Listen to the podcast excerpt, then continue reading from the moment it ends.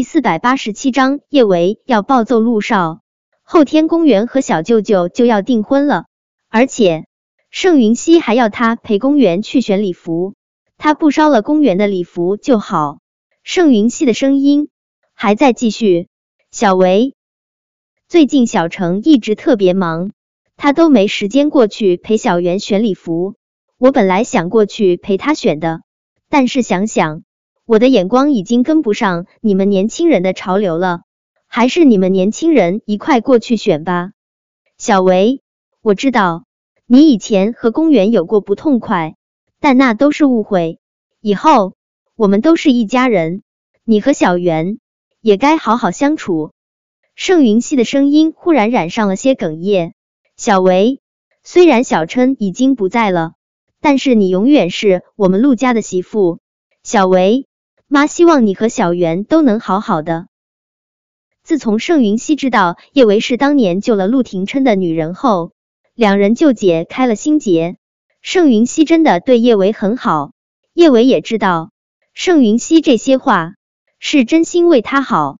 可是和公园好好相处，他做不到。不必说公园故意制造了那么一场车祸，让陆廷琛变成了陆嘉诚。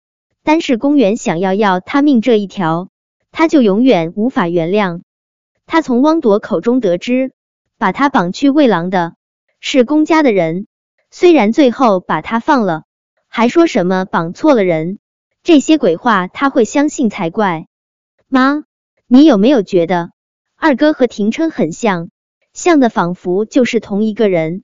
没想到叶维会忽然问这个问题，盛云熙不由得一怔。他如实对着叶维说道：“小琛和小程打小就像，他们自幼跟着他们爷爷奶奶长大，有时候我见了他们都分不出来。”小维，我知道你见了小程，又想起小琛了。不过小维，小程不可能是小琛。小程说过，他是几乎忘了之前的事。不过他确定他是陆嘉诚。小维，我知道。小琛走了，你很难受，你无法接受，我也很难受。我不想失去小琛，可是不管我多难受，我都希望你能忘记小琛。小维，忘记小琛吧，你应该有更好的人生。妈希望你能遇到更合适的人，就算是你不再是我盛云熙的儿媳妇，也是我盛云熙的女儿，一辈子的女儿。妈。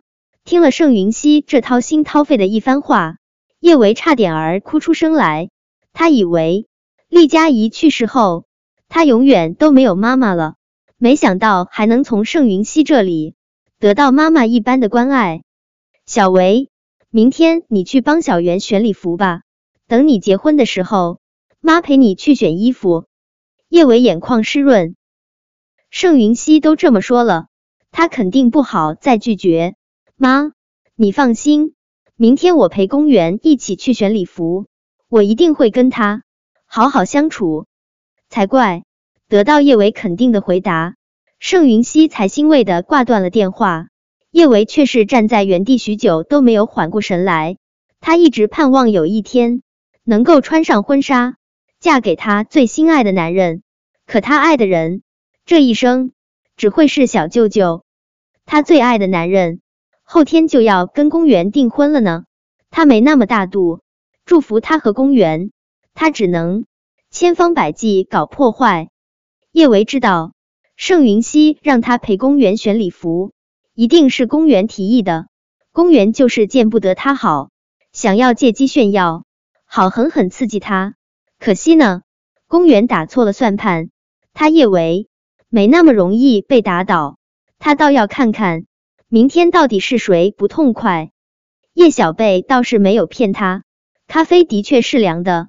叶小贝的脸上并没有看出任何异样，倒是叶小宝英俊的小脸上带着明显的红肿。看着叶小宝高高肿起的小脸，苏茶茶心疼的都哭了。叶小宝贴心的安慰他：“茶茶阿姨，你别哭了，我不疼，一点儿都不疼。”是啊，查查阿姨，哥哥是男子汉，他不会怕疼的。叶小贝虽然也挺心疼叶小宝的，但为了不让苏茶茶难受，他还是懂事的说道：“茶茶，你别难受了，我刚才给小宝检查过了，他没事，用冰块敷敷脸，很快就会消肿了。”叶伟也不想苏茶茶太愧疚，轻声安慰他道：“小宝，小贝，我知道你们是为我好，想要帮我出气，但是你们毕竟是小孩子，你们首先要学会保护自己。”苏茶茶擦去眼泪，无比认真的对着叶小宝和叶小贝说道：“这一次咖啡是凉的，小贝没有受伤，万一咖啡是热的呢？再说了，你们的力气也比不过安宁，以后我不许你们再为我冒险。”茶茶阿姨，我们知道错了，我们以后会注意的。叶小宝和叶小贝对视了一眼，异口同声的说道：“哇！”安宁被警察带走了，叶维忽然注意到了这个大新闻，忍不住激动的开口说道：“因为之前战玉成一直护着安宁，就算是安宁当年陷害苏茶茶入狱，也没有受到法律的制裁。这一次，安宁虐童天下皆知，再加上凌霄找到了当年对苏茶茶施暴的监狱工作人员以及罪犯，威逼利诱，让他们指认安宁的罪行。”就算是战玉成想护着安宁，安宁也逃不过法律的制裁。凌霄叔叔好帅！看到又有好几位当年对苏茶茶施暴的监狱工作人员在网上承认了自己的罪行，叶小贝忍不住开口说道：“我也觉得凌霄叔叔好帅。”叶小宝看了一眼一旁的电脑，茶茶阿姨，凌霄叔叔都已经当众说你是他老婆了，你们什么时候结婚？